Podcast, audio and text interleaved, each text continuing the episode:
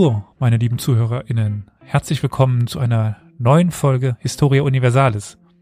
Heute nochmal zu einer, in Anführungszeichen, Spezialausgabe, zu einer neuen ja, Folge von Schlaglicht auf die Geschichte Lothringens mit freundlicher Unterstützung des ZEL, des Zentrum für lebenslanges Lernen. Heute werden wir, das ist der liebe Karol. Bonjour, lieber Elias. Bonjour, liebe ZuhörerInnen. Und ja, nur ich. Die anderen zwei sind heute leider nicht zur Verfügung stehend. In, an dieser Stelle auch mal, auch wenn das eh nicht hören wird, gute Besserung an Flo. Mhm, ja, auch von mir bitte. Auch wenn das eh nicht hören wird. also wir werden uns heute etwa um das Jahrtausend, also nicht das Jahrtausend, also auch das Jahrtausend, aber also das Jahr 1000 begeben. Aber bevor wir das machen, lieber Karol, weißt du durch Zufall noch? ich habe damit gar nicht gerechnet, dass du mich jetzt fragen wirst, was wir vielleicht in der letzten Folge in der Reihe Schlaglichter auf die Geschichte Lothringens, ähm, was da wohl Thema war. Das war Teil drei dieser Reihe. Mhm. Und ich durch Zufall, durch, durch puren Zufall weiß ich noch, dass wir in dieser dritten äh, Folge über Karl den Großen beziehungsweise die Karolinger gesprochen haben und darüber, wie sie begonnen haben, das fränkische Reich zu teilen und also gewissermaßen den Grundstein gelegt haben für äh, große Veränderungen, die bis heute äh, anhalten. Genau. Und wir sind dort auch dem nachgegangen, äh, ja, warum Lothringen heute Lothringen heißt. Aber wenn ihr das wissen ja. wollt, dann solltet ihr Folge 115 euch anhören, weil dort wird das dann erklärt. Also, heute wird es darum nicht gehen. Heute wird es darum gehen, wie dann Lothringen zu einem Herzogtum wurde weil wir sind in der Folge darauf geändert, dass es eben ein Königreich war. Aber mir, mir kommt gerade ein ganz anderer Gedanke. Das ist ja jetzt hier schon äh, die vierte Folge. Das heißt, wir haben unseren Rekord schon eingestellt von Reihen, also von Wiederholungen in, in Reihen. Schlachten der Weltgeschichte sind auch bis vier gekommen bis, bisher. Das heißt, okay. Wir werden es zum ersten Mal bis zur fünften Folge eine Reihe schaffen. ja, wir ziehen das konsequent durch, so sind wir. ich ziehe das konsequent durch. Ich glaube, genau. bis auf meine Wenigkeit hat, hat noch hier gar keiner irgendeine Reihe äh, nein, gegründet. Nein, das stimmt. Ja, nee, das wird sich keiner zutrauen. ja, ich würde mal sagen, äh, damit genug des Vorgeplänkels. Rein mhm. in das zehnte Jahrhundert. Mhm. Weil dorthin wird es uns heute treiben, ziehen, ich weiß es nicht. Ich kann, ich und, und Sprichwörter, das. ja, genau. Ich wollte nicht ein Sprichwort anbringen. Es fällt mir wieder nicht ein. Beginnen möchte ich aber mit der Frage, was sprach man denn für eine Sprache in Lothringen des zehnten Jahrhunderts? Oder was wurde, was wurde überhaupt in Lothringen gesprochen? Ich meine, wenn, wenn du heute nach Lothringen gehst, dann spricht man welche Sprache? Ist ja relativ einfach. Carol, was denkst du? Ja, Deutsch. das war jetzt gemeint, Entschuldigung. Das hätten bestimmt einige gerne. Ja. Der ja. eine etwas ältere Rentner oder der, der eine oder ja. andere wird sicherlich noch Deutsch sprechen. Aber ja, äh, Französisch. Ich, ui, ich befürchte, du wirst nicht so weit mit Deutsch kommen dort. Na doch schon, aber da musst du wahrscheinlich schnell laufen. äh, es geht mittlerweile. Okay, gut. War früher schlimmer. Ja. Ja, gut. So, Weltkrieg und so. Das war die Situation auch etwas angespannter, ja. Hat Spuren hinterlassen. ja. Also wir haben ja dann hm, kurz bevor wir uns hier, also in der Zeit, bevor wir uns dem zehnten, also vor dem zehnten Jahrhundert haben wir dieses Lotharingien und das Mittelreich. Und da, und durch dieses zog sich eine Sprachgrenze zwischen romanischen und germanischen Sprachen. Ich will es jetzt noch nicht Deutsch oder Französisch nennen, dazu ist es eigentlich zu früh. Mhm. Es darf man sich es aber nicht so als feste Linie vorstellen wie, wie heutzutage. Also ich meine, wenn du in Sachsen über die Grenze nach Polen gehst, die Muttersprache dort ist, ist wahrscheinlich so 95 Prozent Polnisch. So eine ja. Linie, Bub, hinten dran Polnisch. Jo. Und auf der anderen Seite Bub Deutsch. Ähm, so, so darf man sich das zu diesem Zeitpunkt nicht vorstellen, weil auch Grenzen eigentlich so zu dieser Zeit nicht existierten, wie sie heute existieren. Mhm. In der Forschung wird dann häufig von einem Leopardenfell gesprochen. Also Übergangszonen, Sprachinseln und eine bilinguale Zone. Also ähm, in dem Dorf sprach man einen germanischen Dialekt, dort einen romanischen, dort vielleicht mal sogar zwei. Äh, dort konnten die Menschen zwei Dialekte. Also so, nicht diese feste Grenzziehung, sondern eben einen Übergang. Und dieser Übergang mhm. befand sich eben in Lotharingien. Mhm. Diese Sprachinseln, wenn wir sie so nennen, waren auch in Bewegung. Also es war es nicht so, dass ähm, die immer an einem Ort waren. Es hat sich immer gewandelt. Also mhm. es gibt zum Beispiel das Moselromanische, was so eine, so eine Einwanderungswelle war von einem romanischen Dialekt in den eher germanischen Raum. Mhm. Oder das Westfränkisch eben aus dem Germanischen in einen romanischen Bereich hinein. Ähm, das, wenn man sich mit dieser Geschichte beschäftigt, ist das Problem, wenn man Bücher aus den 1930er und 40er Jahren findet und liest. Also vielleicht der kleine Tipp, dass man einen gewissen Franz Petri nicht lesen sollte. Das Werk ist aus den 1930er Jahren und naja, hat halt deutliche ideologische Einflüsse. Mhm. Kannst du dir vorstellen, warum? So auf ja, deine Ausführung ja gerade eben. Ist ja offensichtlich, ne? Es ist halt der Versuch, ähm, ja, Vormachtstellungen möglichst zu manifestieren äh, und ähm, etwaige andere Vormachtstellungen in Frage zu stellen. Und das geht natürlich ideal, indem man versucht, im Bildungskontext der, derartige Sachen einfach zu behaupten, ob schon sie vielleicht gar nicht äh, dem Forschungsstand entsprochen haben. Und Ansprüche halt. Ich weiß nicht, ob du das gemeint hm. hast. Also es war immer die Frage, ist Lothringen und Elsass jetzt Deutsch oder ist, ist es Französisch? Ja, ja, ja. Also ich würde ja sagen, es ist Lothringisch, aber egal. Also ähm, wenn man dann eben aus den 1930er Büchern liest, dann ist das halt klar Deutsch. Klar. Immer schon gewesen. Ähm, es stellt sich aber die Frage, wie kann man denn überhaupt Sprache von damals wiederentdecken oder wieder erwecken und, und untersuchen. Also die sind ja, also es gibt ja keine, also damals schrieb man auf, auf Latein, also ja. äh, wie kann man denn feststellen, wer was sprach? Ist ja gar nicht so einfach, oder? Das ist, äh, ja, stelle ich mir als eine ziemliche Sisyphus-Arbeit vor, das herauszufinden. Hättest du eine Idee, wie wir das rausfinden können? Hm.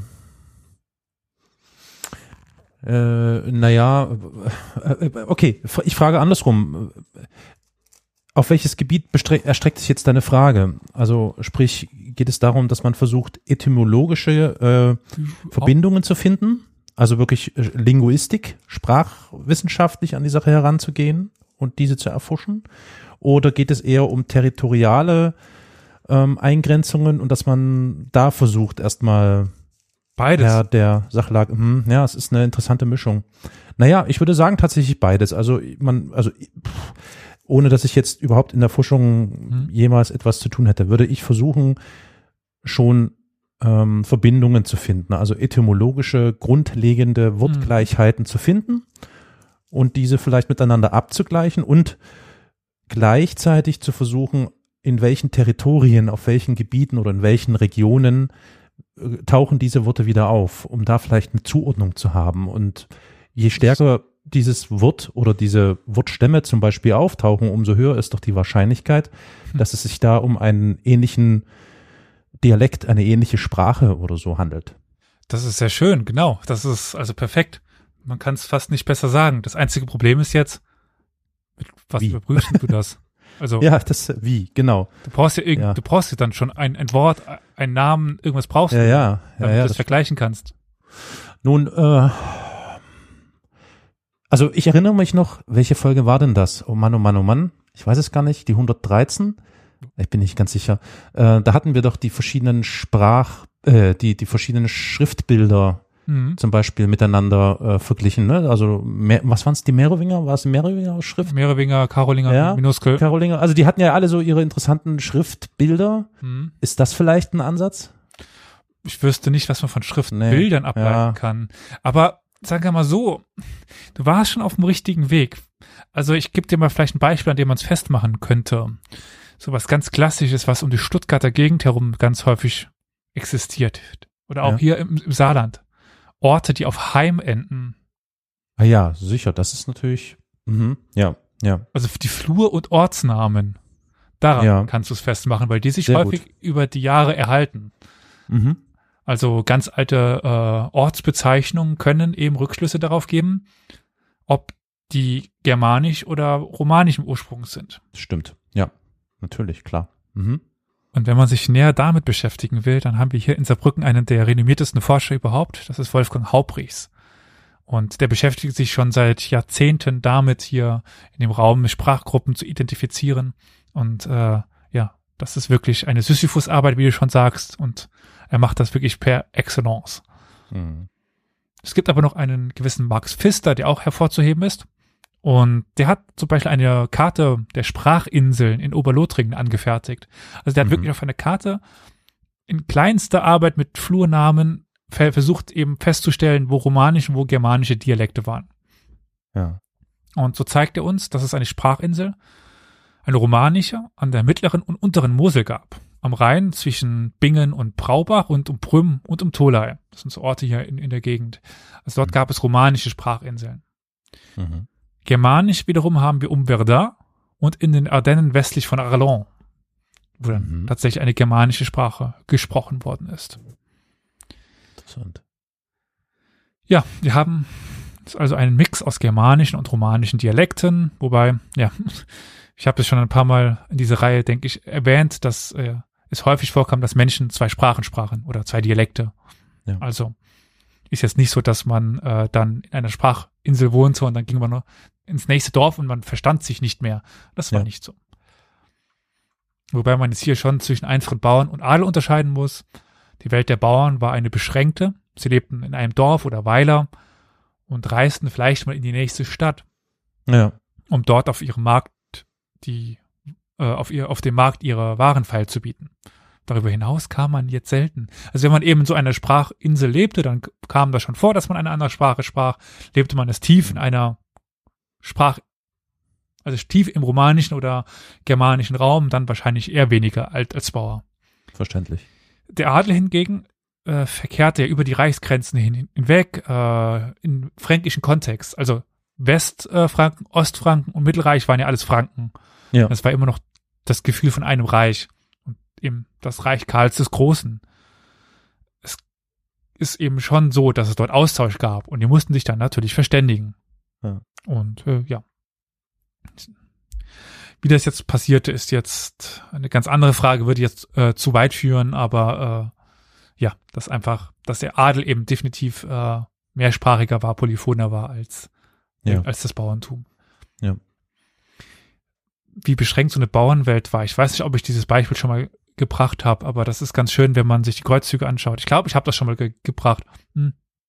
Dass es eben dann diesen Bauernkreuzzug gab und die Menschen brachen auf und zogen und wanderten. Dann kamen sie nach Speyer und fragten den Priester, sind wir denn schon in Jerusalem? Naja, sie kamen nur bis nach Speyer, also äh, aber die Bauern hatten noch nie so einen großen Dom ge gesehen wie den in Speyer und noch nie so eine Stadt. Also das war für die un unvorstellbar, was da jetzt plötzlich war. Ja. ja. Das ist ein ganz schönes Beispiel, denke ich. Ja, das stimmt, ja. Also wir halten fest, der Bewegungskreis ist natürlich abhängig von den jeweiligen äh, äh, ja, äh, gesellschaftlichen Stati. Mhm. Wir sind jetzt aber auch in einer Zeit, in der die verschiedenen Reichsteile, insbesondere das West- und das Ostfrankenreich, ihre eigenen Entwicklungen anstrebten oder durchlebten. Und mit diesen eigenen Entwicklungen entwickelten sich auch ethnische Identitäten bzw. sprachliche Identitäten. Mhm. Das ist natürlich ein Prozess, der jetzt zu dem Zeitpunkt, wo wir sind, noch überhaupt nicht abgeschlossen ist. Also wir können noch nicht von Deutschen oder Franzosen sprechen. Ja. Noch nicht von Deutsch oder Französisch. Ja. Ganz und gar nicht. Aber trotzdem gibt es langsam die Entwicklung dahin, eben eine größere Differenzierung. Wir sind jetzt gerade noch Anfang des tausendsten Jahrhunderts. Des tausendsten Jahrhunderts, äh, während Äh, ah, 10. Jahrhundert, 10. Entschuldigung. Äh, Genau. Des Jahres 1000 meine ich. Ich habe schon äh, mitbekommen, was du meintest. Ich fand die Formulierung nur sehr, sehr schön. Tausendstes Jahr. Oh, das klingt etwas, das klingt zu deutsch. Äh, ja, also auf dem Weg dorthin, 8., 9., 10. Jahrhundert Okay, eben ja. mit Karl dem Großen und den Reichsteilungen. Eine gemeinsame E- Entwicklung hatten auch die, die Dialekte des Mittelreichs oder von Lotharingien genommen. Wir können im 8. Jahrhundert dann das Pikardisch, das Wallonisch und das Lothringisch unterscheiden. Tatsächlich, also in diesen Flur- und Ortsnamen. ja. Es waren alles romanische Dialekte, die sich ja aber zunehmend angleichten und sich dann nur noch marginell von dem Altfranzösischen in der Ile-de-France unterschieden. Auf deutscher Seite waren es im Norden das Niederfränkische und das Altflämische und ja auch das Friesische. Und dann weiter südlich das Fränkische und Thüringische. Und ganz im Süden das Alemannische. Das sind so die Mhm. Sprachgruppen, Dialekte, die wir haben in dem Raum Lotharingien. Also resümierend können wir, denke ich, sagen, dass wir in Lothringen oder Lotharingien sowohl romanische als auch germanische Dialekte haben. Und zumindest der Adel konnte sich über diese Sprachgrenzen hinweg verständigen. Und notfalls existierte ja noch Latein. Wobei, naja, es ist fraglich, wie viele tatsächlich noch Latein oder zumindest vulgäre Latein sprechen und verstehen konnten. Das ist Aha. nicht so wirklich einfach. Das konnte dann eher nur noch der Klerus. Ja. Ja. Jetzt würde ich aber ganz gerne dort ansetzen, wo wir in der letzten Folge ungefähr aufgehört hatten. Nämlich als, naja, das Königreich Lotharingien untergegangen ist. Gab ja noch diese kurze Episode des Zwentibold, der ja nochmal das, dieses Königreich bekommen hat. Aber das lassen wir jetzt erstmal bei, beiseite und gehen jetzt direkt in die Zeit nach Zwentibold. Mhm. Zwischen, also da sind wir jetzt im Jahr 900. Neun, also zwischen 900 und 911, das war damals, herrschte im Ostfrankenreich ein König mit dem Namen Ludwig, auch bekannt als Ludwig das Kind. Und zu dieser Zeit, auch aufgrund des jungen Alters des Königs, der hieß nicht umsonst das Kind, weil er war jung, erstarkten die Herzöge in, im Ostfrankenreich. Das hatten wir schon ein paar Mal, glaube ich, in diesem Podcast, was denn diese damaligen Stammesherzöge waren. Also wir haben die Bayern, wir haben die Schwaben, die Thüringer und die Sachsen zum Beispiel. Und auch in Lothringen gab es oder bildete sich nun ein Herzogtum heraus. Und dann heißt es immer so, 925 unterwarf sich dann der lothringische Herzog Giselbert König Heinrich I. Da heißt es dann immer so, sage ich, wenn man so Überblickswerke liest. Warum das gar nicht so einfach ist, dazu kommen wir gleich. Und so wurde dann Lothringen zusammen mit den Bayern, den Schwaben, Thüringern, Franken und Sachsen die sechs Stammesherzogtümer im Ostfrankenreich. Es sollte später mehr Herzogtümer geben, aber das waren so die Staatssechs. Aber, wie ich schon sagte, schauen wir uns das mal genauer an, weil das ist alles gar nicht so einfach. Und beginnen möchte ich die Geschichte nicht mit dem erwähnten äh, Herzog Giselbert. Das wäre zu einfach. Wir gehen noch eine Generation weiter oder eine Generation weiter zurück, nämlich zu Regina.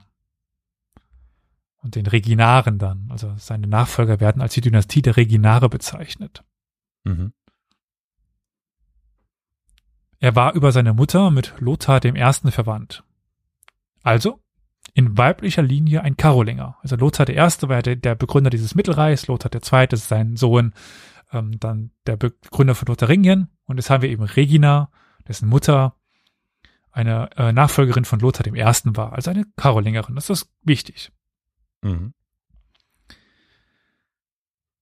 Er hat auch einen Vater, dieser Regina. Das ist, äh, denke ich, ganz normal, würde ich behaupten. Ja, in der Regel schon. Also zumindest biologisch. Und der heißt Giselbert. Jetzt nicht zu verwechseln mit dem Herzog Giselbert. Das Mhm. wird heute sowieso ein einziges Namenswirrwarr. Also nehmt euch bitte einen Zettel und einen Stift und fertigt euch eine Mindmap an. Das ist ganz gut. Das Schöne ist, man muss sich nicht viele Namen merken. Ach so. Ach, Das Schlechte ist, die heißen alle gleich. ja, okay. Genau. Also, wir haben jetzt eben diesen Giselbert, äh, dessen Sohn Regina heißt und dessen Sohn wird nochmal Giselbert heißen. Gut. Und Giselbert der Erste war Graf im Marsgau. Also die Maas, der Fluss, das kennt man und Gau ist ja so eine, so eine Bezeichnung für, für Gegend, für Region. Dessen Herkunft, also die von Giselbert, bleibt uns jedoch verschlossen. Also wir wissen nicht wirklich, woher er kam. Wir wissen nichts über ihn. Wobei es Vermutung gab, dass er normannischer Herkunft sei. Hm. Diese Rückschlüsse sind entstanden aufgrund der Namen seines Sohnes, also Regina. Das könnte nämlich eine, also eine Version des äh, Ragnar sein, also des nordischen Ragnar. Oha, okay. Aber ja, viel wissen wir nicht. Also das ist äh, unbekannt, ob das jetzt wirklich stimmt oder nicht. Mhm. Aber ein kleiner Fun fact an dieser Stelle, insbesondere an unsere hessischen Zuhörer. Das Haus Hessen, das bis 1918 als Großherzöge in Hessen regieren, beriefen sich auf eben jenen Regina. Das waren auch Reginare. Und nicht nur diese, also wenn man den Stammbaum sich der Reginare mal anschaut, das ist einer der, also so viele beru- berufen sich auf die Reginare und so viele stammen in irgendwelcher Art von Reginaren ab. Also die haben äh, Mhm. in ganz Europa ihre Finger drin. Mhm. Nun sind sie aber bei Regina dem Ersten, Sohn von Giselbert dem Ersten, Enkel von Lothar dem Ersten. So ist zumindest die verbreitetste Annahme. Ganz sicher ist diese Abfolge nicht. Also wir hatten ja schon in unserer Ansel Gisel Folge Frühmittelalter und Abstammung. Das ist alles gar nicht so einfach. Diese Abstammung von Lothar dem Ersten, dem Karolinger Lothar, ist aber ganz eminent wichtig. Denn daher rührt sein Anspruch auf Herrschaft. Mhm. 897 wird Regina durch den schon gerade eben erwähnten Zwentibold, der ja dieses Herzog, äh, dieses Königstum kurz wieder aufbelebt hatte. Mhm. Und jetzt kommt das, was diese Folge bestimmen wird. Nachdem wir jetzt doch zwei Folgen hatten, denen es eher lustig war und äh, viel Humor. Heute wird es ein bisschen trockener leider. Und düster. Düster? Ja, du hattest angekündigt, es wird noch düsterer. Ach so, schon wieder vergessen. Nein, nicht so schlimm. Äh, weil heute schmeiße ich mit Quellenbegriffen um mich. Okay, es wird nur trocken. Gut, reicht. Trocken ist vielleicht auch düster. Äh, ah, ich weiß, was, was mit düster, was ich mit äh, düster meinte. Also, es wird sehr wenig, es gibt sehr wenig Quellen über die Zeit, über die wir sprechen. Ah, okay. Also diffus. Mhm. Ja, also den ersten Quellenbegriff werde ich jetzt gleich einführen. Ich werde versuchen, alles zu übersetzen. Also, es wird viel Latein sein, aber wie gesagt, ich versuche alles zu übersetzen. Also, dieser Zwentivold äh, nennt oder bezeichnet Regina als Dilectus comis noster. Unser geehrter Fürst. Comis. Mhm. Comis kann alles heißen und nichts. Sehr gut. Also, das ist kein Herzogstitel. So viel ist, ist auf jeden Fall mal klar. Dux ist ein Herzogstitel. Comis Ja. nicht. Comis bezeichnet irgendeine Herrschaft, aber nicht die eines, der, was man dann auf Deutsch Herzog nennt. Ja. Aber ein Jahr später fällt äh, der Regina bei Zwentibold in Ungnade und ihm werden seine Güter entzogen. Als Grund dafür wird ein erpresserischer Vertrag mit dem Erzstift Trier genannt. Er verliert also sehr viele seiner Güter und damit auch Macht. Mhm. Doch auch Zwentibold gerät in den Konflikt mit jemandem, nämlich mit Ludwig dem Kind. Oder besser gesagt dessen Beratern, denn Ludwig war ja äh, noch ein Kind. Mhm. Mhm. Und diesen Konflikt verliert Sven, äh, Zwentibold und Ludwig übernimmt die Herrschaft. Also Zwentibold weg und 902 taucht dann Regina wieder als Komis auf. Nun eben unter Ludwig. Mhm. Ach so, ah, okay, alles klar. Und ich sage 902, weil da wieder ein Quellenbegriff auftau auftaucht. Es kann schon vorher Mhm. passiert sein. Wir wissen es nur nicht. Wir haben sehr wenig Quellen über diese Zeit. Und wenn ich jetzt von Quellen spreche, spreche ich vor allen Dingen von den Urkunden. Das ist das wichtigste Quellenmaterial, was, was wir haben, Urkunden. Also jetzt keine, er hat den ersten Platz bekommen im Rennen von Buxtehude, sondern ähm, Rechtsurkunden, also wenn etwas verliehen wird, wenn ein etwas vergeben wird, Land, Titel, so etwas. Mhm. Es tritt aber noch ein anderes mächtiges oder eine andere mächtige Dynastie in Lothringen auf. die Konradiner. Diese sollten dann mit Konrad dem Ersten den König nach Ludwig dem Kind stellen. Mhm. Und ein anderer Konradiner mit dem Namen Gebhard drohte nun Regina den Rang abzulaufen in Lothringen und wurde bei seinem Tod 910 auch einfach nur als Dux, also Herzog bezeichnet. Mhm. Vorher aber nicht, aber vorher ist das, ist das Problem, haben wir kaum Quellen über diesen Gebhard. Also wissen wir nicht, ob er diesen Titel zum Beispiel posthum oder beim Tode bekommen hat oder ob er mhm. den schon vorher hatte, weil keine Quellen. Klar. Wie genau die Herrschaftsaufteilung aussah, in welchem Verhältnis Regina und Gebhard standen, ja, das können wir halt nicht mehr sagen. Vermutungen gibt es aber natürlich viele. Das geht dann von mehreren gleichberechtigten Fürsten hin bis zum Statthalter Gebhard, der über das gesamte Lothringen herrscht. Aber, wie gesagt, nur Interpretationen. Da Gebhard aber ins, also insgesamt häufiger in Diplomen erwähnt wird, Diplome sind diese, ist ein anderes Wort für diese Urkunden, die Diplomata, mhm. ist lateinisch. Also, es geht vor allen Dingen um diese Verleihungsurkunden. Kann man davon ausgehen, dass er über Regina stand in der Herrschaftsreihenfolge. Aber wir haben auch nur einen sehr beschränkten Überlieferungsfundus. Also es kann gut sein, dass gerade zufälligerweise alle Urkunden mit, Re mit Regina verloren gegangen sind über die Zeit. Hm. Also, ja. Wieder schwierig zu, zu sehen, schwierig zu interpretieren. Aber wie gesagt, 910 stirbt Gebhard. Und auch ein anderes mächtige, eine andere mächtige Dynastie, der Matfredinger, erlebt zu diesem Zeitpunkt seinen Niedergang oder seinen kurzzeitigen oder seinen Wie zeitweiligen. die Matfredinger? Matfredinger. Matfredinger. Mhm. M-A-T-F-R-I-D-I und dann N-G-E-R. Okay, Matfredinger. Mhm. Also alleine Regina kann sich in einer mächtigen Position halten. Und wir finden jetzt tatsächlich auch immer wichtigere Titulaturen in den Diplomen des Königs an Regina oder wenn Regina dabei ist. Das ist nämlich was sehr typisches fürs Mittelalter. Diese Urkunden müssen ja auch eine, eine Rechtskräftigkeit haben. Mhm. Wie kann man das machen? Nicht wie heute, indem man das aufs, aufs Amt geht. Also der König ist das Amt. Aber nichtsdestotrotz hat er äh, in seinem Gefolge immer Leute, die das besiegeln oder untersiegeln oder halt bestätigen. Mhm. Äh, das ist dann, wenn dann der König gerade in Lothringen ist, zum Beispiel, dann ist Regina als einer der mächtigsten Fürsten eben bei dem König. Und wenn der König eine Urkunde macht, dann steht in dieser Urkunde als Zeugen die wichtigen Fürsten da dabei, die in seiner Nähe waren. Ja. Dann eben Regina. Und die werden natürlich auch mit Titel beschrieben. Das Problem ist, lange Zeit hat er nicht, um das auszunutzen, denn 911 stirbt Ludwig das Kind im Alter von 18 Jahren. Oha. Und aus Gründen, die wir nicht so genau wissen, wechseln die Lothringer plötzlich die Seiten und schließen sich dem Westfrankenreich an. Hm. Möglicherweise mag das mit der Unterstützung Reginas, naja, äh, also die Unterstützung der Franzosen oder der, also des Westfrankenreichs, so der noch nicht Franzosen, eben mit der Krönung des neuen Königs zu tun haben. Hm. Konrad dem Ersten, eben einem Konradiner und, und Verwandten von Gebhard, mit dem ja der Regina, naja, zumindest in Konkurrenz gestanden hat.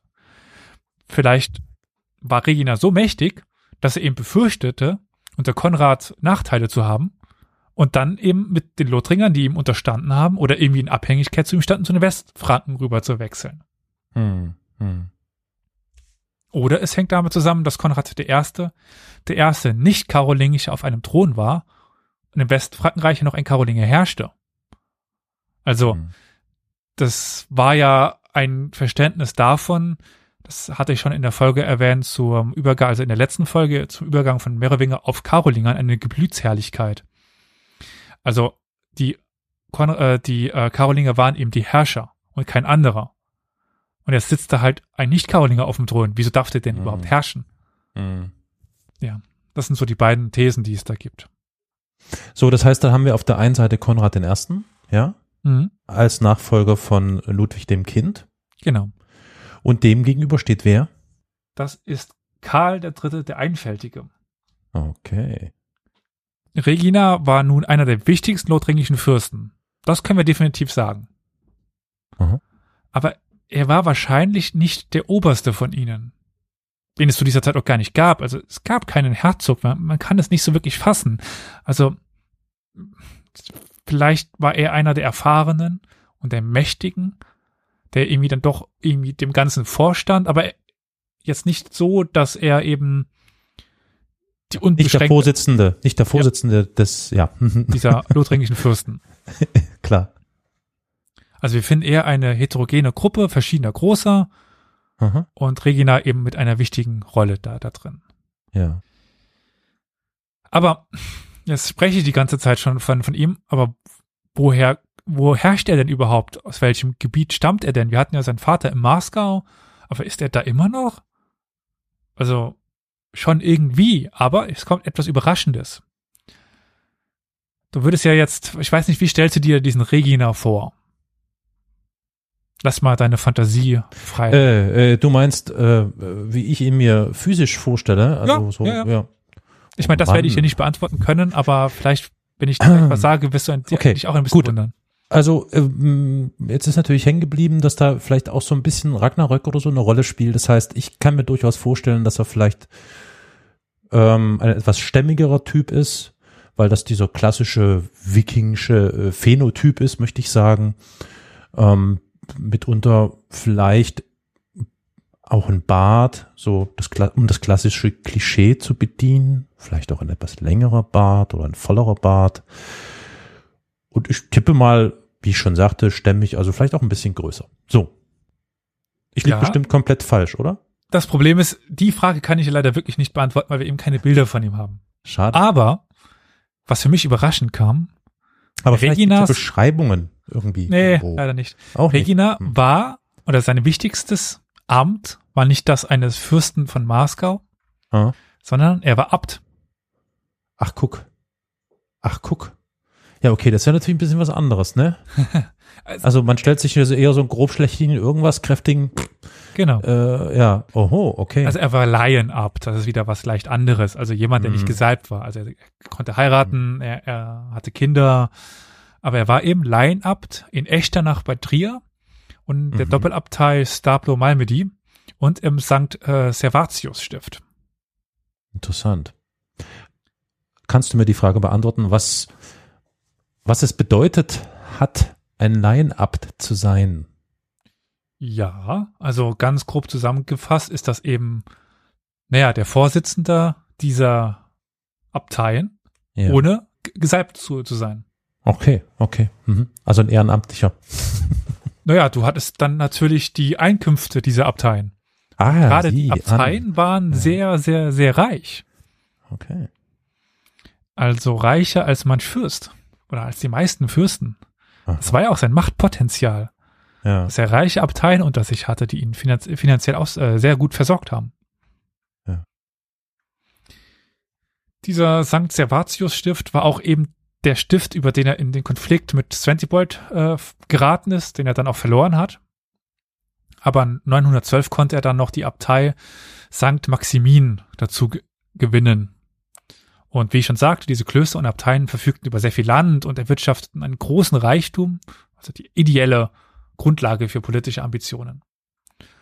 Daneben besaß er noch kleineres Streugebiet im Ardennenraum und im Haspengau und in Brabant.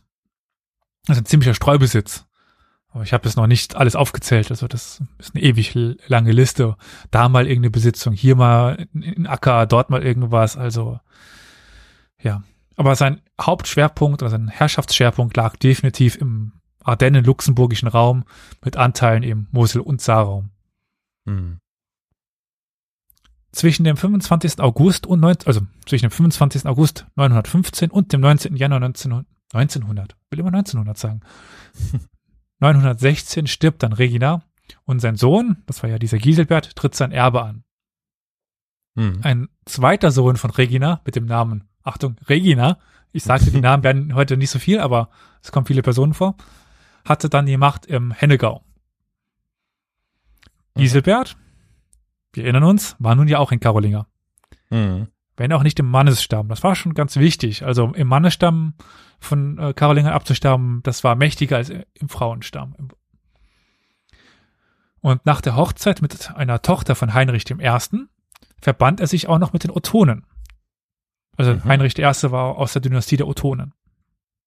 Und damit war er auch Schwager Ottos des Ersten. Das ist übrigens der nächste Name, der vorkommt. Also Otto, es wird auch noch ein paar mehr Ottos geben. Warte mal, Sekunde, Sekunde. Ich muss mal ganz kurz nochmal, sorry, kurz. Wir reden gerade über zwei seiner Söhne. Äh, Giselbert ja. und Regina der Zweite. Ja? Ja. Wo kommt jetzt der Heinrich her? Das war der König vom Ostfrankenreich. Ach so. Ah, okay. Gut, danke. Und der hatte ja einen Sohn. Das war Otto ja. der Erste. Ja. Und hatte eine Tochter, Heinrich der Erste. Jo. Deren Namen nicht wichtig ist, aber auf jeden Fall heiratete sie den Giselbert den Zweiten. Alles klar. Und damit ist Otto der Erste der Schwager von äh, Giselbert dem Zweiten. Okay. Die ersten Jahre von Giselbert, ja, liefen erstaunlich parallel zu denen seines Vaters. 919 wurde ihm nämlich dasselbe Kloster entzogen wie seinem Vater. Und ein Jahr später beteiligte er sich an einer Rebellion gegen Karl den Einfältigen des Westfrankenreichs, wie schon sein Vater gegen Zwentibold. Mhm. Er wurde aber besiegt, also Giselbert, und floh dann an den Hof des deutschen Königs. Die nächsten Jahren sollten dann ein wilder Wechsel zwischen West- und Ostfrankenreich sein, also mal an dem Hof, mal hier wieder, mal da wieder. Und ja, 922 schloss er sich zuerst dem französischen Gegenkönig Robert von Franzien an. Zwei Jahre später wechselte er zum französischen König Rudolf. Und nachdem Heinrich I. 925 Lothringen besetzt hatte, unterwarf er sich diesem und dann wieder den äh, St. Äh, Severinus Stift zurückzubekommen. Und in dieser Zeit kam auch die Hochzeit mit der Tochter Heinrichs I. mit dem Namen Gerberga. Und der nächste Wechsel ist dann 939. Da rebellierte er nämlich gegen seinen Schwager Otto I. und huldigte dem französischen König Ludwig IV. Ah ja. Recht umtriebig, möchte ich sagen. Ja, also hin und her. Oder, naja, vielleicht eher einfach schauen, macht er halt, ist, glaube ich, da an erster Stelle. Genau, zwischen den mächtigen Königreichen existiert er also irgendwie ja. weiter. Ja, 939 hm. fand er dann auch seinen Tod. Er, er ist nämlich ertrunken auf der Flucht im Rhein. Oh, na gut. Ja. Was ist mit seinem Bruder derweil? Der Regina. Jo, der zweite. Hm? Der hatte ja nur diesen äh, kleinen Untertitel bekommen. Okay, gut. Also dann hatten die erstmal die Söhne von Giselbert Anspruch auf Klar. die Erbfolge. Ja. Aber das waren jetzt erstmal die wichtigsten Daten nur. Ja. Äh, das ist ja, wir wollen ja eigentlich gucken, wann denn die Herzöge überhaupt existiert haben, ab wann und wie und wo mhm. und so weiter. Das wird nämlich jetzt die Hauptaufgabe sein, Giselbert Titel zuzuordnen.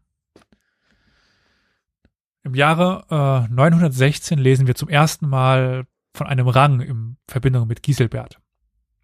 Er steht an dritter Stelle hinter dem Pfalzgrafen Vitricus und dem Grafen Rickwin von Verdun, aber noch vor zehn weiteren Grafen und zehn titellosen Adligen. Mhm. Also in einer Urkunde. Mhm. Und die Reihenfolge hat jetzt schon da ein, ein, eine Funktion, ja? Ja, ja, klar. klar, ist, okay. Äh, also ich meine, gut, kann ja sein, dass die einfach alphabetisch oder Nee, nee. okay. 919 kommt es dann ja zu diesem Entzug der Abtei und im selben Jahr auch die Rebellion gegen den französischen König Karl den, den Dritten. Mhm. Und damit kann auch erstmal kein Titel nachgewiesen werden, denn wenn er gegen jemanden rebelliert, wird der ihm ja nicht einen Titel verleihen. Das wäre ja komisch. Ja. Ja. Wir müssen aber bedenken, dass Giselbert eine Gefahr für sowohl den französischen als auch den deutschen König darstellte. Ich sage es der Einfachheit halber Französisch-Deutsch als Westfränk ja. Ostfränkisch. Kann man sich besser was darunter vorstellen. Für den französischen war er eine Gefahr, weil er Karolinger und ein vor Ort gut begüterter Herrscher war. Also mhm. er war Konkurrenz. Er war aber gleichzeitig nicht gut genug an das Herrscherhaus gebunden, was wir ja auch an den Rebellionen und den Seitenwechseln sehen. Ja. Also er war nicht äh, über irgendwelche dynastischen Verbindungen mit, dem Französisch, mit den französischen Karolingern verbunden. Mhm. Ihm die alleinige Macht als Herzog zu übertragen, wäre sehr gefährlich. Ähnlich sahen es auch die deutschen Könige, die ja keine Karolinger mehr waren. Mhm. Mit Giselbert gab es aber einen Karolinger, der sich ja jederzeit als legitimer König hätte sehen können. Hm. Er war aber Umkehrschluss trotzdem wichtig, nämlich zum Schutz der Westgrenze. Er war der westlichste äh, Fürst, der irgendwie eigentlich laut Verträgen zum ostfränkischen, zum deutschen Königreich gehörte. Ja. Ich würde behaupten, eine schwierige Situation für beide Seiten. Hm. Nach seiner Rebellion gegen Karl III. musste Giselbert seine Machtstellung in Lothringen ausgebaut haben. Denn 922 finden wir in einer Urkunde ja, mit ihm den Titel Venerabili Viroilustricom, oh Gott, das ist ein Wort, Viroilustricomenti et Abati Giselberto. Heißt? Und weiter unten in dieser Urkunde steht Giselberti Ducis. Ah, Dukis. So, was war nochmal jetzt Dukis? Also, oder, Ich fange mal von oben an. jo, jo. Also, äh, Venerabili, Viroel, also dieses ewig lange Wort, das ist irgendwie so ein, ähm, nennt ja auf, auf Com Committee, also auf, auf Fürst, also sowas, der heraus, also der äh, äh, Venerabili, der glänzende, der also ist so eine Hochsetzung des Ganzen. Ja. Also Fürst, dann kommt Abati, Abt, ja. und dann eben Giselberti Dukis, Herzog. Right. Das Problem ist jetzt aber, diese Urkunde ist von ihm selber. What? Okay, nice. Also es ist keine königliche Urkunde. Er hat sich selbst als Herzog bezeichnet. Und das kann ich bekanntlicherweise auch. Ja, klar. Wir sind ja auch der beste Podcast der Welt. Mit Abstand. Gibt keine Ja. anderen neben uns. Ja, nee. Ja. Die Frage ist dann, wird das so anerkannt? Bei uns nicht, aber vielleicht bei ihm. Das ist jetzt die Frage. Hm. 926, kurz nach der Eroberung durch Heinrich I., nennt sich dann Giselbert Gratia Dei Comes Mactio et Abbas. Kein Dux-Titel mehr. Mhm. Aber Macho, was war das nochmal? Das würde mich wundern, wenn du das kennen würdest. Nee, So. nee, eben nicht, deswegen frage ich ja, aber klingt ja, Ja. irgendwie äh, Äh, wichtig. Markgraf. Aha, okay. Kennst du die Funktionen eines Ja, ja, also? Markgraf habe ich schon gehört, aber ich weiß nicht, inwiefern das in Zusammenhang steht Hm. mit einem Her Ist das im Herzog ähnlich? Gleichgestellt? Nee, nee, nee. Nee. Nee. Ein Markgraf ist rein geografisch. Ein Markgraf ist nämlich in den äußeren Gebieten, in den Grenzgebieten. Da, also in den Grenzgebieten gibt es Marken, wie zum Beispiel die Mark Brandenburg, Ah, die auch ja, ja. im äußersten Osten des Reiches war. Oder äh, in Österreich auch, was äh, war die Mark. Und diese Grafen waren schon irgendwie was Besonderes, weil sie eben den Grenzschutz innehatten. Mhm, mhm. Und ja, so einen Grenzschutz hat er eben gen Westen. Okay. Und das andere ist ja bekannt, Gratia Dei, also von Gottes Gnaden Comes, also Herr, äh, äh, Fürst, mache ich schon Mhm. selber den Fehler. Äh, und Abbas ist eben der Abt. Also Mhm. Fürst, Mhm. Markgraf und Abt von Gottes Gnaden. Mhm. Zum Herzogtitel keine Spur, aber Ah. eine Gottes unmittelbare Selbstbewertung. Also eben Gratia Dei von Ja. Gottes Gnaden. Ist ja, auch schon. Das ist äh, forsch. Mhm.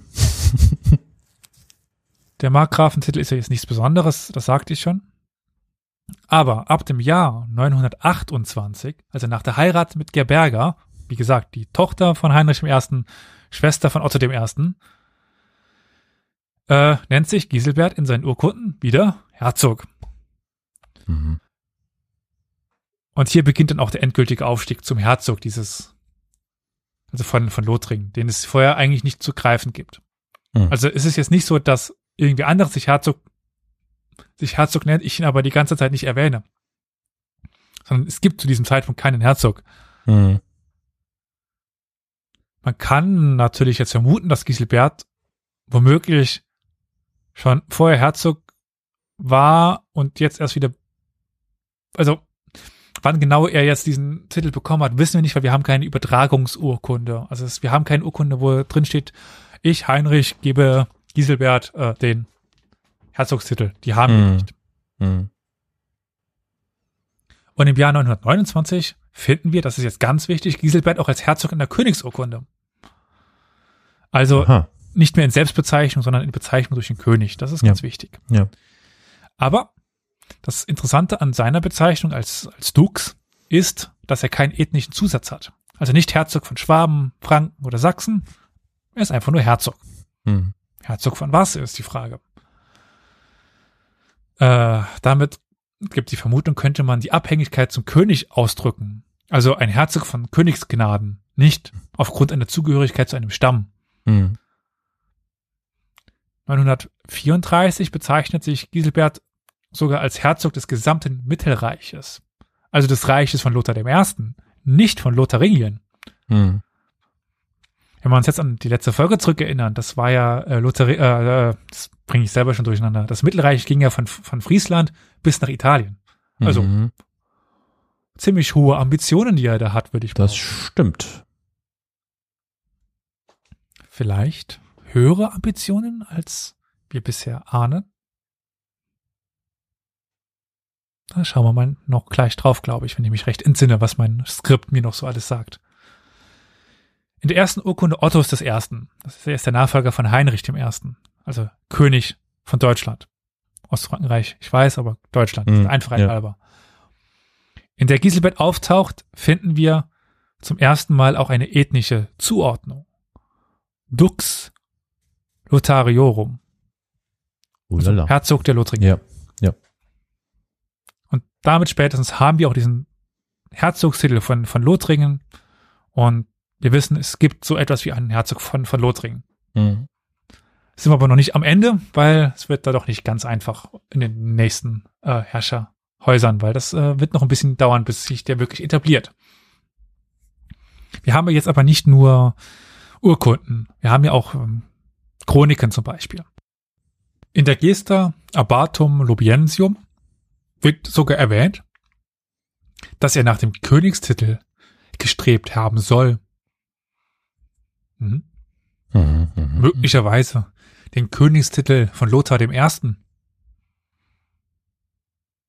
Aber dafür gibt es jetzt abseits diese Erwähnung in der Gesta Abbatum Lobiensium eigentlich keine Forschungserkenntnisse, die dafür sprechen, dass er nach einem Königstitel gestrebt hätte.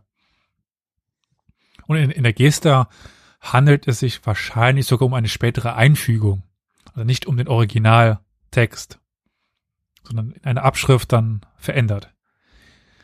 Der Chronist Liutbrand von Cremona tituliert Giselbert als Dux in Lotharingia. Also in und nicht von. Das ist ganz wichtig. Mhm. Theoretisch könnte es also noch weitere Herzöge in Lothringen geben. Hat es nicht gegeben, aber theoretisch. Mhm. Und so gibt Liutbrand Giselbert keinen Herrschaftsanspruch über ganz Lothringen. Sowieso, wenn man jetzt mal äh, zu diesen Chroniken und Annalen schaut, dort wird Giselbert eigentlich von Beginn an als Dux bezeichnet. Also sobald er die Herrschaft übernimmt, ist er äh, Dux. Mhm. Wir haben es aber gesehen, dass das in den Urkunden ja nicht so ist, sondern es sich erst über die Zeit entwickelt. Die Antwort, warum das so ist, ist eigentlich relativ einfach. Also insbesondere die Chroniken und auch die Annalen, aber insbesondere die Chroniken sind ja naturgemäß erst im Nachhinein entstanden. Also wenn Ja. eine Chronik über das gesamte Leben von Giselbert schreiben kann, muss er ja, muss diese nach dem Tod von Giselbert verfasst worden sein. Ja. Und er stirbt ja als Dux. Und dann denkt man sich eben, der war Dux, also war er die ganze Zeit Dux. Er war aber nicht die ganze Zeit Dux, was wir ja an den Urkunden sehen. Aber für Ja. die vielleicht 50 Jahre später verfasste Chronik ist es halt der, der Dux Giselberto. Klar. Eine ganz besondere Titel, Betitelierung finden wir bei ähm, Flodoard. Der gibt Es- Giselbert. Hm? Wer ist das denn?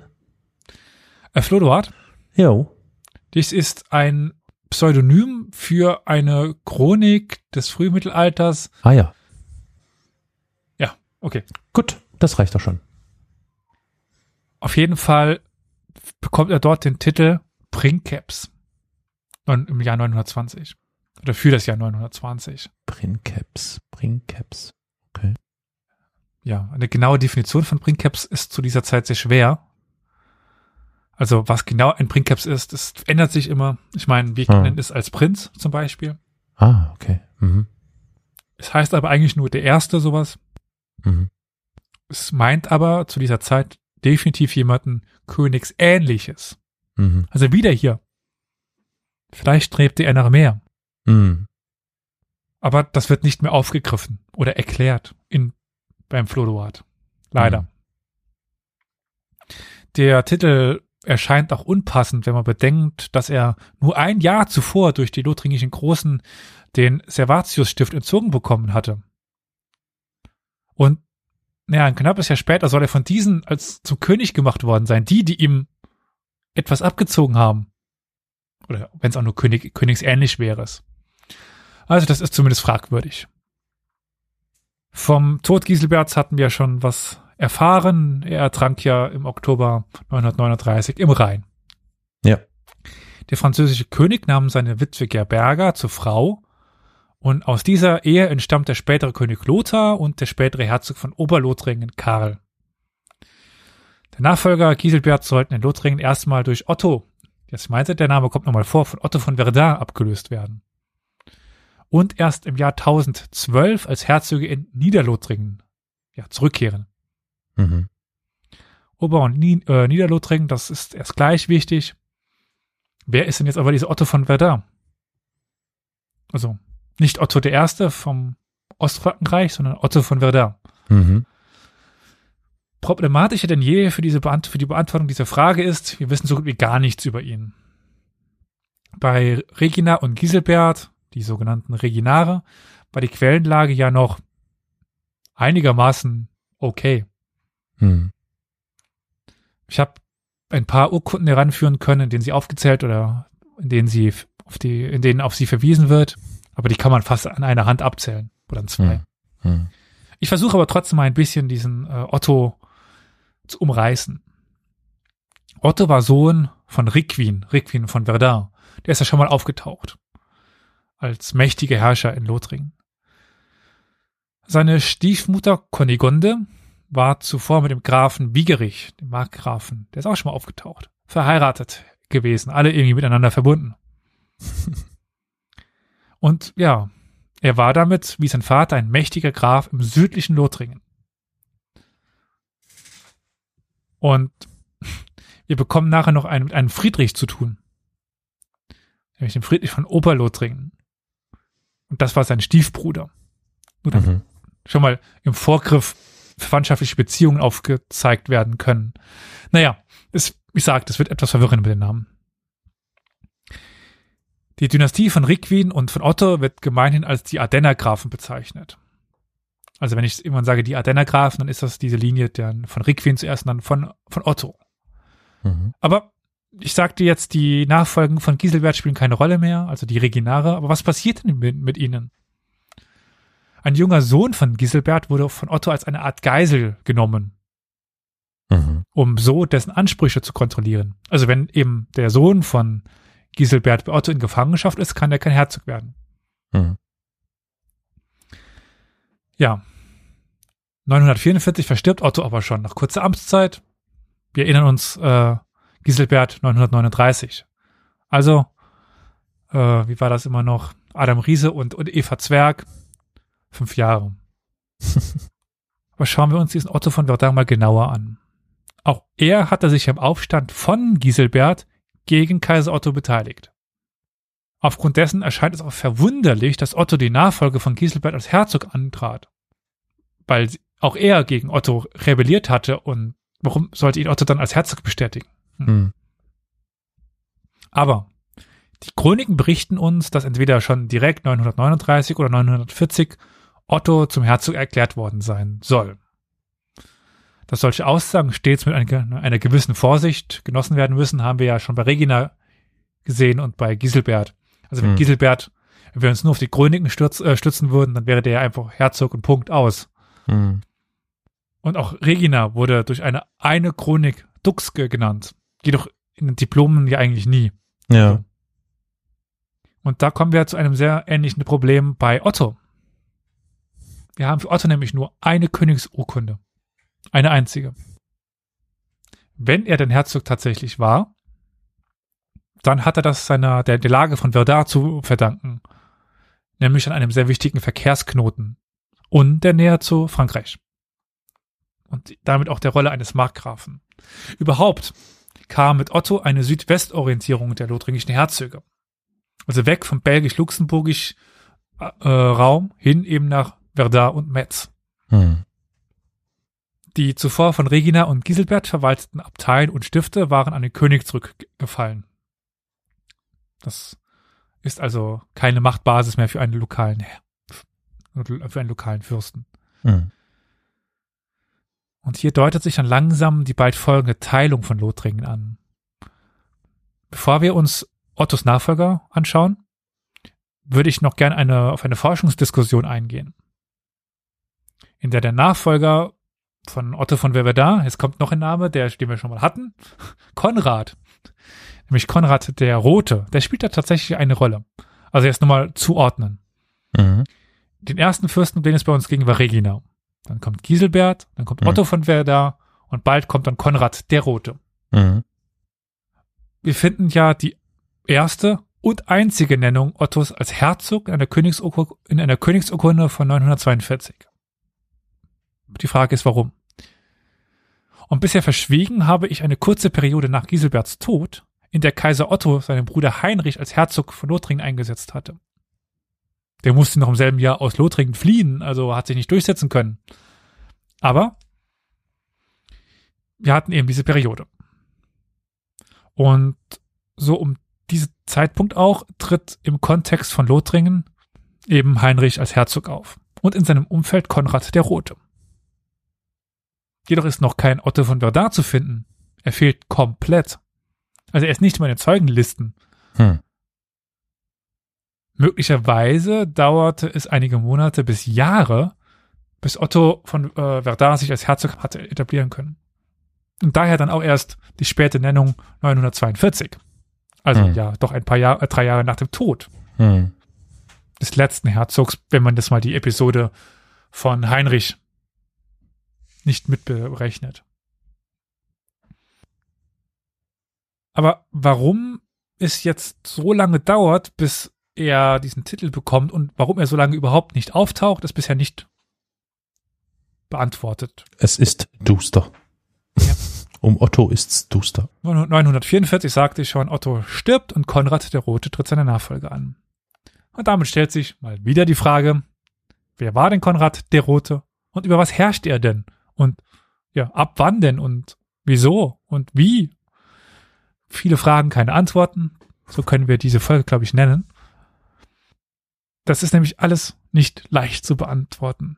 Besonders die Frage, ja, wann Konrad denn überhaupt zum Herzog wurde, kann ich nicht wirklich beantworten.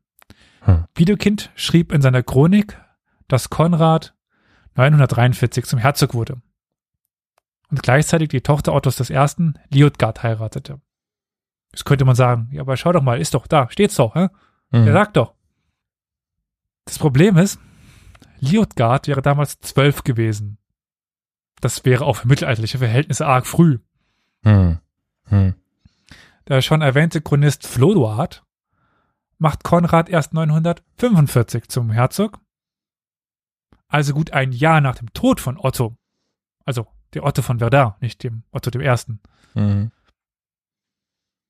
In den Aufzeichnungen zum Hoftag in Aachen von 944 ist kein Verweis auf Konrad zu finden. Er ist nicht da. Ja, wir finden sogar mit Hermann von Schwaben einen Fürsten in, in Herzog ähnlicher Funktion für einen Teil von Lothringen. Also wir haben irgendwen anderes, der so etwas wie ein Herzog in Lothringen sein könnte. Hm. Und der befehligt auch im nächsten, im selben Jahr das Heer gegen Hugo Capet. Und das ist ja in Lothringen eben diese Auseinandersetzung. Und dann ist normalerweise jemand da, der Befehlshaber, der sich dort, der dort verwurzelt ist, der sich dort auskennt. Es scheint also, wie schon nach dem Tod von Giselbert, mehrere Anspruchsstelle auf den Herzogstitel gegeben zu haben. Eben Konrad I., den Roten, und diesen Hermann von Schwaben. Im September 944 tituliert der Kaiser, also Otto I., Konrad noch als Graf, nicht als Herzog. Also die Grafen, der Grafentitel ist ja definitiv eine Kategorie unter dem Herzogstitel. Hm. Und im folgenden Jahr, also, ups, ich bin etwas in den Zeiten ver versprungen, wir sind ja schon bei, 9, äh, bei 946. Also ähm, folgenden Jahr ist dann 947, wird Hermann von Schwaben sogar in einer Königsurkunde als Herzog bezeichnet. Jetzt könnte man sagen, ja, der heißt doch Hermann von Schwaben. Das war doch bestimmt der Herzog von Schwaben. Ja, er war später definitiv Herzog von Schwaben. Das Problem ist, dass der Herzogstitel in Schwaben zu dieser Zeit nicht vom König verliehen worden war. Also ist jetzt das Problem, dass Hermann auch in Lothringen begütert war und Einfluss hatte. Man sagen könnte, dass das möglicherweise auch dieser Herzogstitel ohne, Eth ohne ethische Zusatz war, den es eben mal in Lothringen gab. Hm. Ich kann keine Antwort darauf geben. Aber ja, machen wir erst erstmal weiter. Wir werden da nicht weiterkommen. In einer Urkunde, dann in diesem Jahr, tritt Konrad als Komis auf, also Graf. Aber ich kann euch jetzt alle verwirren. Wir haben nämlich eine Königsurkunde von 945, also ein paar Jahre, also früher. Und um euch jetzt alle komplett zu verwirren, es gibt eine Königsurkunde von 945, also eben drei Jahre vor dieser 947. Wir erinnern uns, 947, Konrad, Komis und äh, Hermann von Schwaben, Dux.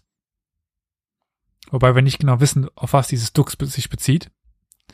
45 haben wir eine Urkunde, Hermann von Schwaben, Komis, Konrad, Dux. Okay, ähm, also es ist ja doch klar. Doch ein Herzog. Ja, aber warum dann drei Jahre später nicht mehr? Ja, okay, das stimmt auch wieder. Ja. Fünf Jahre später finden wir dieselbe Urkunde nochmal. Dieses Mal mit Ja. einem Herzog, also Konrad. Also wir haben, ich bringe jetzt mal eine, eine Abfolge. Wir haben Konrad, haben wir einmal Herzog, Fürst, Herzog. Hermann von Schwaben, Fürst, Herzog, Fürst. Hm. Wir werden nicht hinten dran kommen, wahrscheinlich. Hm. Ganz schön viel durcheinander aber, oder? Ja, schon. Ich, ja. Hm. Ein Hermann von Schwaben aus dem Geschlecht der Konradiner, also mächtig und auch begütert in Lothringen, tritt in Lothringen mit Herzog, mit herzogartiger Macht auf. Ein Konrad, zuerst Graf, wird Herzog und dann wieder Graf und wieder Herzog. Und plötzlich taucht dann eben Hermann von Schwaben als Herzog auf, um wieder Graf zu werden. Und später wird er dann ja tatsächlich Herzog, aber von Schwaben. Deswegen kriegt er erst diesen Beinamen. Also, alles etwas durcheinander. Aber es bleibt festzuhalten, dass der ja, neue Herzog rund ein Jahr brauchte, um sich zu etablieren. Erst ab 945, ein Jahr nach dem Tod von Otto von Verdun, können wir davon ausgehen, dass Konrad, genannt der Rote, diesen Titel führte. Wie auch immer er jetzt aussah. Hm. Auch wenn ihm eben Hermann von Schwaben eine starke Konkurrenz war. Hm. Wahrscheinlich stellt ihr euch aber die ganze Zeit die Frage, woher der Beiname der Rote kommt, oder? Naja, es ist, liegt ja offensichtlich auf der Hand, ne? Wird ja wohl nur weniger ein hochroter Kopf sein, im Sinne von Gesichtsfarbe rot, sondern wahrscheinlich hat er rote Haare gehabt, oder? Bist du dir da sicher? Ja. Du hast recht. Er hatte rote Haare. Okay. Das beruhigt mich. Okay, ich kann jetzt Historiker werden. Ja. Oder Friseur. Er hat diesen Beinamen bekommen, weil es noch einen anderen Konrad gab. Genannt Kurzbold. Weil sonst könnte man den ja wieder von irgendeinem Konrad nicht unterscheiden. Klar. Und jetzt, jetzt, jetzt müssen wir natürlich noch die Frage stellen, warum Kurzbold Kurzbold hieß. Genau. Hast, hast du da eine Idee? War er vielleicht einfach nur klein? Ich weiß es nicht. Ja, Könnte das sein. Kurz bezieht sich auf seine etwas geringere Körpergröße. Aber Ja, ja. ich glaube, äh, Gimli war sein Körperdouble und Einstellungsdouble Was? Gimli? Was ist denn hier? Äh, äh, äh, bei der Ringe. Ah, oh, ich bin nicht so. Ja, okay. Tut, das muss ich jetzt googeln. Geh, geh. Mann, nun lass mich. Ich. ah, Mittelerde. Aha. Nein, also okay. also Bold ist äh, Althochdeutsch ah, und ich sehe schon. Ja, ja, kann mit Mut Gut. in Verbindung ge gebracht werden. Also klein, aber mutig. Der Kurzbold, der kurze Mutige. Mhm. Mhm, mh, mh. Aber äh, ja, das betrifft uns jetzt eigentlich gar nicht und äh, zurück zu unserem Thema, würde ich sagen. Ja, ja, ja, ja. Wer war Konrad der Rote? Konrad der Rote war Graf in Worms, Speyer, Nahe und Niddergau und mit den Ottonen verwandt. Selber stammt er aus einer sehr schillernden Dynastie, die Salier. Die Salier selber waren eine Nebenlinie der in Italien mächtig gewordenen Vedonen bzw. der Lambertiner. Und in Herzog waren, äh, in Herzog waren sie in Italien. In Italien waren sie als die Herzöge von Spoleto aufgetreten und zeitweise auch Könige von Neustrien und in Pavia und der Lombardei gewesen. Wir kennen sie jetzt aber vor allen Dingen als die deutschen Könige des 11. Jahrhunderts. Mhm.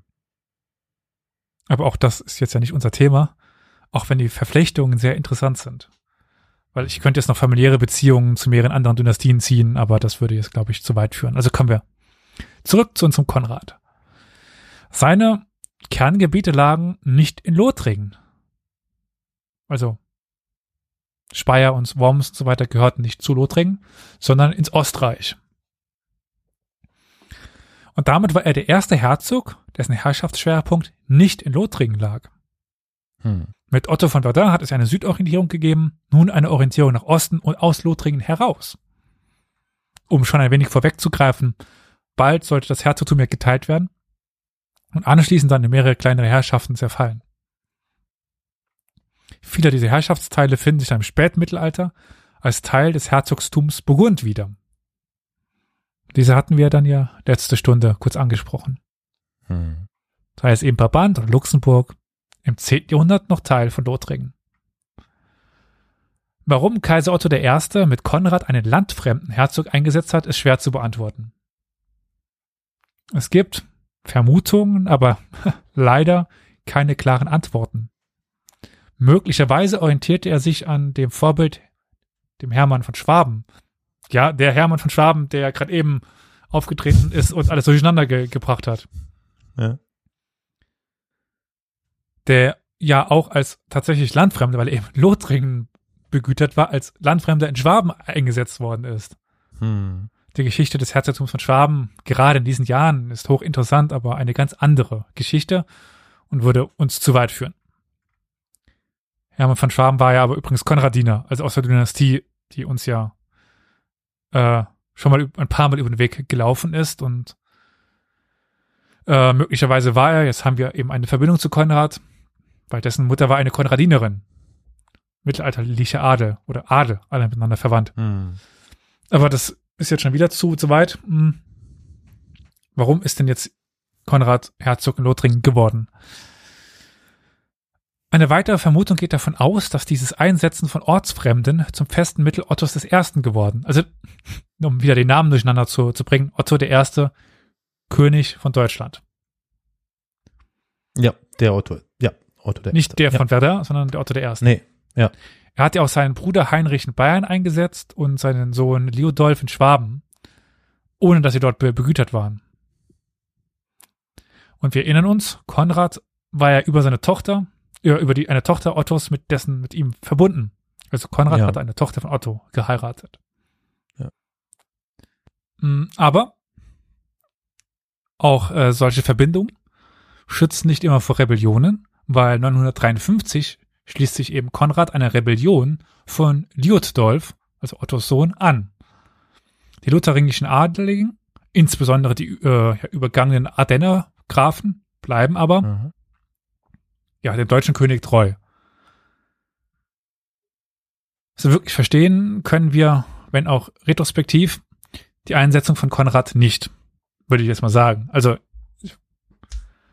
er wird eingesetzt, aber er rebelliert oder er schließt sich eine, Re eine Rebellion an, trotz der Verbindung mit der Tochter. Aber gut. Hm. Um jetzt alte Erzählstränge etwas äh, aufzugreifen, In dieser Zeit erstarkt im Norden Lothringens auch wieder der Graf des Hennegaus. Und jetzt schließt sich der Kreis. Wir haben nämlich den Regina, den Dritten dort. Regina der Dritte ist Nachfahre, wen wundert's, von Giselbert hm. und von ähm, Regina dem Ersten. 953 wird jedenfalls Konrad, Konrad dem Roten, aufgrund der Rebellion, also der Anschluss der Rebellion von Liudolf, der Herzogtitel aberkannt. Aber nach seiner Niederlage wird Konrad begnadigt, aber nicht wieder als Herzog eingesetzt. Ein Jahr später stirbt er dann auf dem, Lechtfeld, auf dem Lechtfeld gegen die Ungarn in der Schlacht. Aber wie geht es nun in Lothringen weiter? Das ist eine gute Frage, würde ich mal meinen, weil damit beschäftigen wir uns ja. 953 nach der Rebellion von Konrad übernahm ein gewisser Brun oder Bruno, wir, wir würden jetzt modern sagen, die kommissarische Leitung von Lothringen. er war Erzbischof von Köln und ja, der wichtigste Sohn von Heinrich I. von Sachsen und somit Bruder von Otto I., dem König eben. Hm, mhm. Also noch ein neuer Name, den wir nennen müssen, Brunn. Mhm. Es wären aber, glaube ich, dann jetzt fast alle wichtigen Persönlichkeiten, die man sich merken sollte. Jener Brunnen hatte einen ganz besonderen Titel. Archidux. Also so etwas wie ein herzoglicher Erzbischof.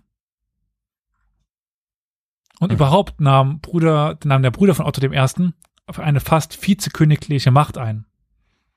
Er wurde zum zweitmächtigsten Mann im Reich und blieb seinem Bruder eigentlich auch stets treu.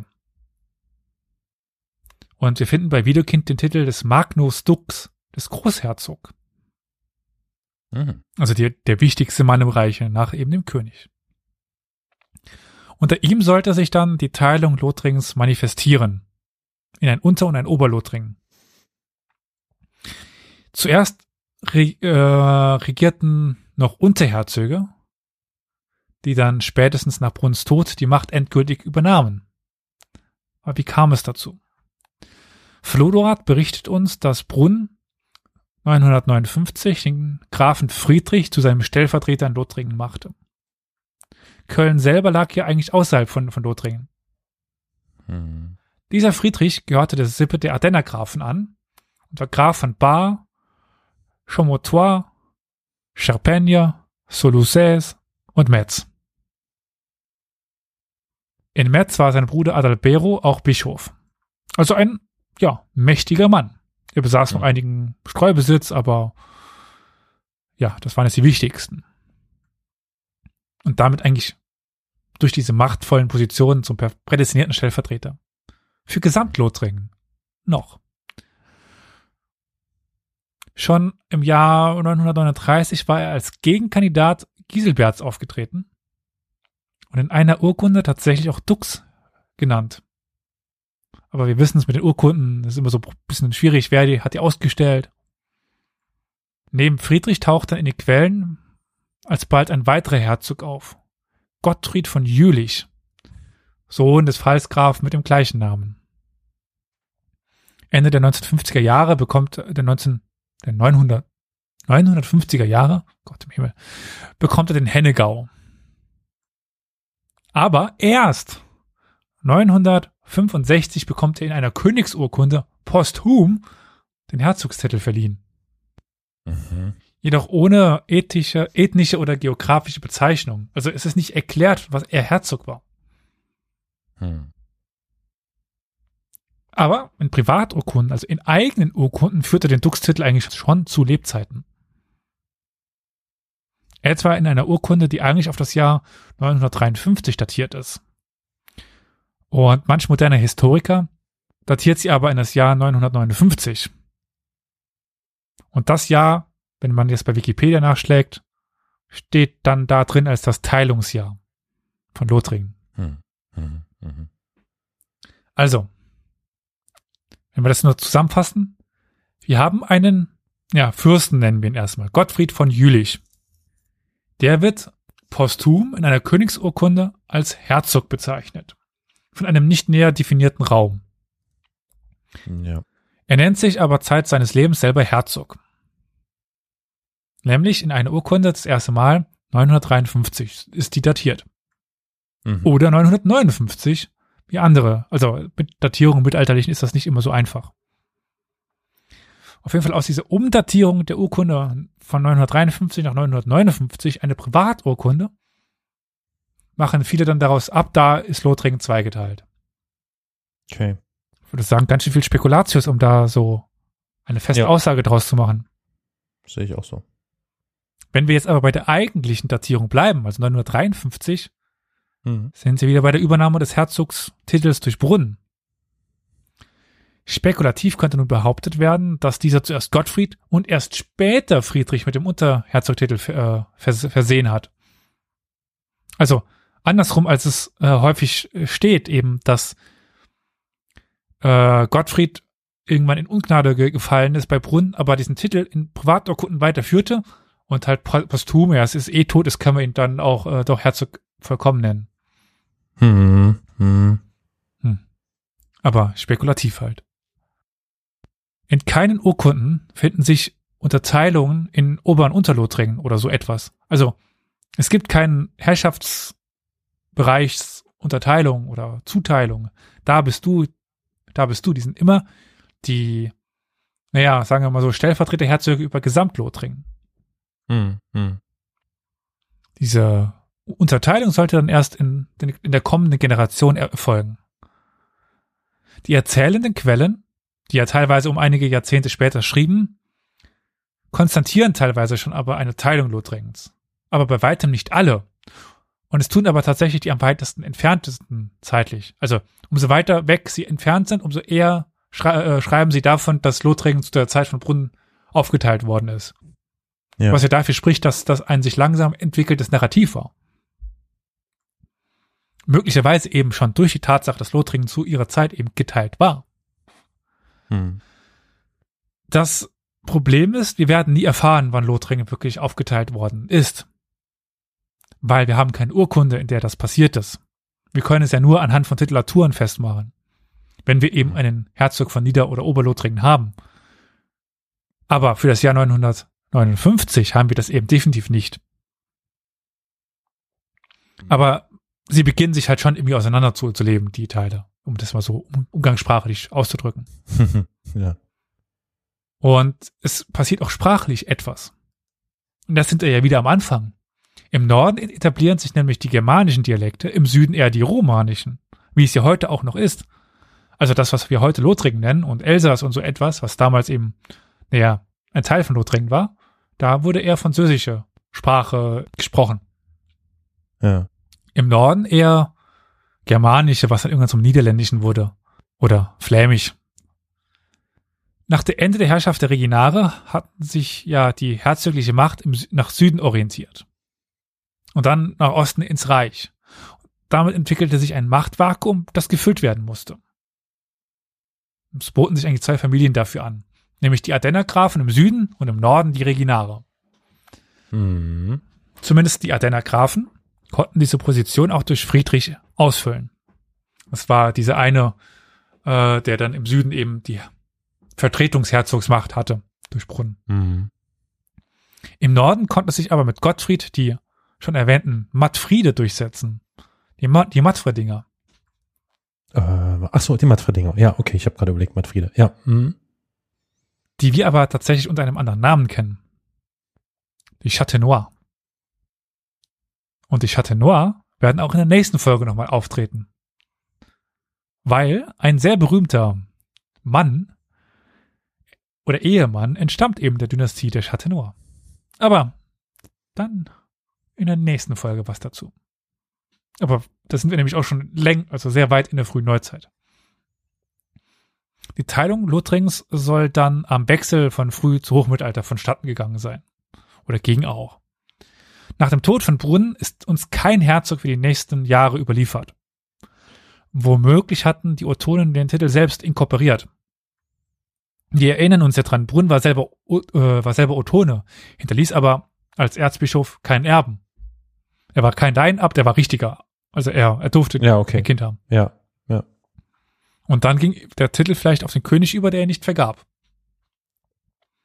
Zwischen 977 und 1005 beanspruchten zwei französische Karolinger das Herzogsamt, ohne sich wirklich durchsetzen zu können.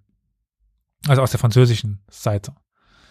Im 11. Jahrhundert sind dann erstmal wirklich mehrere Herzogtümer zu finden. Also dann tauchen immer Urkunden eben auf und wieder äh, tatsächlich Herzöge. Zuerst eben ein Ober- und Niederlothringen. Etwa zeitgleich erlangen die Bistümer Köln, Utrecht, Lüttich und Cambrai den Status von Fürstentümern und wurden dann zu mächtigen Spielern in Lothringen. Hm. Aber auch das Herzogtum Ober- und Niederlothringen konnte sich nicht lange halten. Insbesondere Niederlothringen begann, begann nach dem Tod Gottfrieds von Bouillon sich aufzuspalten. Es entstanden beispielsweise die Herzogtümer Limburg oder äh, Brabant oder auch die Grafschaften Geldern, Flandern, Jülich, Namur, Kleve und Holland. Im 12. Jahrhundert war der Titel eigentlich nur noch auf dem Papier existent, wurde aber von den Herzögen von Brabant beansprucht. Oberlothringen wurde wiederum nur zwei bzw. dreimal geteilt. Zuerst spaltete sich das Herzogtum Bar ab, das zeitweise dann auch wieder mit Lothringen vereint wurde. Und 1354 wurde auch noch äh, das Herzogtum Luxemburg zu einem Herzogtum, wie der Name hier schon sagt. Mhm. Im 15. Jahrhundert folgte dann auch, ähm, ja, in der letzten äh, Folge die erwähnte, äh, äh, die erwähnte Episode mit dem Herzogtum Burgund. Diese konnten ja zumindest Niederlothringen wieder einen das dann an Österreich vererbt worden ist, beziehungsweise an die Habsburger und dann immer Spanisch Habs, also spanische Niederlande. Aber erstmal ist damit die Geschichte, wie Lothringen zu einem Herzogtum wurde, beendet. Weil wir eben im dann 11. Jahrhundert durchgängig Herzöge von naja, Lothringen ja. haben. Ja, Mensch, okay, äh, war's das jetzt? Das war's nach. Kommt, äh, was kommt denn in der nächsten Folge? Also, dass ich jetzt, also jetzt hänge ich hier ganz schön in der Luft. Die nächste Folge werden nicht wir machen. Also ich irgendwie schon. Ich werde der Fragensteller sein. wir haben nämlich tatsächlich eine Expertin zu Gast. Oh, interessant. Und diese, also die Hanna Schäfer von der Uni Trier, wird uns über das spätmittelalterliche Metz, einen Chronisten aus Metz, Jean Aubryon, und die Geschichte von Metz im Spätmittelalter sehr viel berichten können. Das klingt doch spannend. Boah, ich stecke jetzt voll drin. Jetzt, jetzt mein Kopf, in meinem Kopf rattert's gerade und ich habe einen Haufen Bilder ähm, und ne, kennst du, ne? Also man, man hört halt so gespannt zu und denkt mit und dann bauen sich so richtig sofort Bilder auf und ähm, ja, schön, sehr interessant. Ja, ich hoffe, dass das jetzt nicht zu durcheinander, zu viel Namen, zu viel irgendwie mit lateinischen Begriffen herumexperimentiert. Also das ist, war jetzt schon im Vergleich zu den letzten zwei normalen Folgen, also nicht äh, Schlaglichter der Geschichte Lothrings, mal wieder ja. etwas trockener. Wurde ja auch so gefordert. ja. Äh, ja. Ich, vielleicht kann ich es mal ganz kurz zusammenfassen, was wir jetzt in, ja, wahrscheinlich fast hm, eineinhalb bitte, Stunden ja. Ja. da versucht haben. Also wir haben eben nach der Königsepisode von Zwentibold kein König mehr in Lothringen, sondern dann Komes, Grafen oder Fürsten. Und wir haben bei Giselbert dem Ersten dann schon mal die Nennung in einer Urkunde als Dux, also Herzog, aber gleichzeitig noch als, als Komes. Also was er jetzt da wirklich war, ist da schwierig, schwierig zu sagen.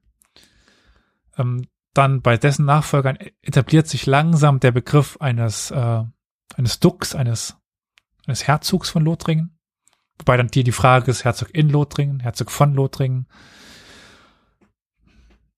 Wobei sich dann definitiv schon irgendein ein ethnischer, äh, eine ethnische Zuteilung durchsetzt, eben Herzog von Lothringen.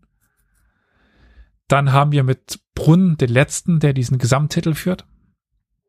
Ende des zehnten Jahrhunderts, dem Ottonenbrunn, dem Bruder von Otto I. Nach dessen Tod verschwindet der Herzogstitel und soll dann erst im 11. Jahrhundert wiederkommen, aber dann mit einem Herzog von Bar, einem Herzog von Brabant, einem Herzog von äh, Lothringen, Lothringen dann, also dem Lothringen, wie wir es heute eher kennen, der uns dann auch nächste Woche wieder begegnen wird und dann auch übernächste Woche. Und halt noch verschiedene kleinen äh, ja, Fürstentümern, die dann in trotzdem eigentlich Unabhängigkeit herrschen können. Mhm. Wunderbar. Ich bin begeistert und äh, freue mich schon auf Teil 5 der, der Serie Schlaglichter auf Lothringen. Ja. Danke, Elias, für die interessante Ausführung. Wir können die ZuhörerInnen noch kurz darauf hinweisen.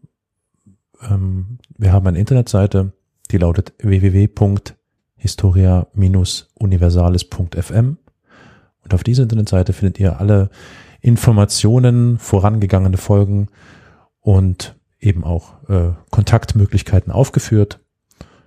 Äh, ja, scheut euch nicht. Elias, der ja derjenige, der ist, äh, der hier Ahnung hat von diesem Thema und ganz vielen anderen zu kontaktieren. Ich würde aber an dieser Stelle eigentlich am liebsten auf den Slack hinweisen, den ihr auch ja. dort findet. Da könnt ihr dort dem beitreten und dort dann Feedback uns hinterlassen, uns äh, Anregungen schreiben oder ihr macht es unter einer der Folgen. Also bitte einfach mal da rein und Freifeuer. Was, was denkt ihr? Wo habt ihr ihr Fragen? Genau. Dann würde ich aber sagen, lassen wir es an dieser Stelle erstmal damit belassen. Belassen wir es erstmal damit so rum. Und ich wünsche dir einen, ja, für uns schönen Abend, für euch schönen Morgen, schönen Mittag, schönen Abend, schöne Nacht und verabschiede mich bis zum nächsten Mal. Vielen Dank. Bis bald.